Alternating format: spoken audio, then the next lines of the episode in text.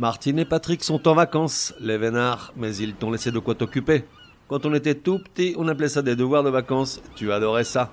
Cet été, on fait des fautes mais on soigne, rediffuse des comprimés que t'aurais pas bien compris. Pour réviser avachi sur tes serviettes pchit citron. Pour que ça rentre. Allez, bonnes vacances à toi aussi, rentrée des classes dans quelques semaines. Comprimé numéro 63. Poupette and roll numéro 1. Des mots impossibles tu découvriras. Aujourd'hui, on fait des fautes mais on soigne, inaugure une nouvelle rubrique. Poupette and roll. Oui, alors dit comme ça, le nom a l'air franchement crétin. Et pourtant, il s'agit d'un hommage rendu par ce podcast et ma pomme à cette personne bienveillante qui œuvre dans l'ombre afin de garantir la pleine rigueur des règles énoncées au quotidien ici même. Oui, car figure-toi, chaque comprimé est validé ou corrigé, avant enregistrement, par une correctrice professionnelle, non Une correctrice donc, qu'on appellera poupette, adepte du meilleur rock'n'roll, des gros chiens qui puent et du vocabulaire de haute volée, qui la rend imbattable au Scrabble. Je le sais, je joue contre elle sur l'appli WordFeud, je n'ai jamais gagné une seule partie, c'est très désobligeant. Poupette and Roll t'offrira donc régulièrement une sélection de mots dont ni toi ni moi, et encore moins Patrick et Martine, n'avons entendu parler jusqu'à présent. Tu pourras les ressortir pour épater ton entourage. Rendons grâce à Poupette de nous élever vers de nouveaux sommets sémantiques. Et donc, pour un premier comprimé Poupette and Roll, l'espiègle correctrice nous propose une série de mots plutôt coquins, afin de me mettre dans l'embarras. Voyons voir ça. Itifalique qu'on écrit I-T-H-Y-P-H-A-2-L-I-Q-U-E. Alors tu te doutes bien qu'avec une pareille terminaison, ça ne parle pas de tricot, mais bien de phallus, puisqu'itiphalique s'utilise pour parler d'une statue qui présente un pénis en érection, ou d'un objet dont la forme évoque celle d'un pénis fièrement dressé. Exemple, au début de leur rencontre, au petit matin, Patrick était le dieu itiphalique de Martine. Calipige, qu'on écrit C-A-2-L-I-P-Y-G-E, Là, on reste à la même hauteur, mais de l'autre côté. En effet, calipige se dit d'une statue qui a un beau fessier, et par extension s'utilise pour se référer à une femme qui a des fesses plantureuses. Exemple, lorsqu'ils se sont rencontrés, Patrick a eu le coup de foudre pour Martine, voluptueuse et calipige. Irrumation, qui s'écrit I-U-M-A-T-I-O-N, ou irrumer, le verbe I-U-M-E-R.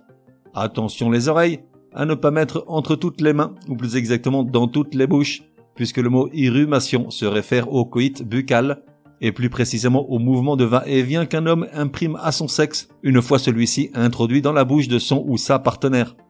À ne pas confondre avec fellation, où là c'est là ou le receveur qui effectue ce mouvement. Exemple, lorsque Patrick demanda à Martine de l'irrumer, il s'entendit répondre qu'il pouvait toujours se la taper contre le trottoir. Et enfin, Algolani, qui s'écrit comme ça se prononce, A-L-G-O-L-A-G-N-I-E. Ce mot se réfère aux pratiques sexuelles qui mélangent érotisme et souffrance, ou plus exactement au plaisir sexuel lié à une douleur ressentie ou suscitée. Aujourd'hui, on parle plus volontiers de plaisir sadomaso, mais il n'y a pas de contre-indication à utiliser un vocabulaire plus châtié.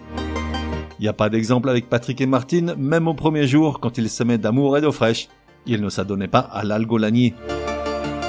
Voilà, j'imagine que tu as hâte de rentrer chez toi ce soir pour partager tes nouvelles connaissances linguistiques avec qui tu sais. Sache que lors d'un prochain Poupette and Roll, nous reviendrons à des considérations moins olé olé. Résumé du comprimé numéro 63. Pour que ça rentre Poupette and Roll, la nouvelle rubrique pour découvrir des mots impossibles, proposée par la correctrice qui s'assure au quotidien que chacun des comprimés est d'une rigueur orthographique absolue.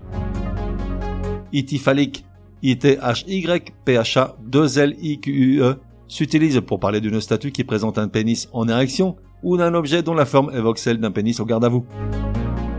Calipige, C-A-2-L-I-P-Y-G-E, se dit d'une statue qui a de belles fesses et par extension s'utilise pour se référer à une femme qui a des fesses plantureuses.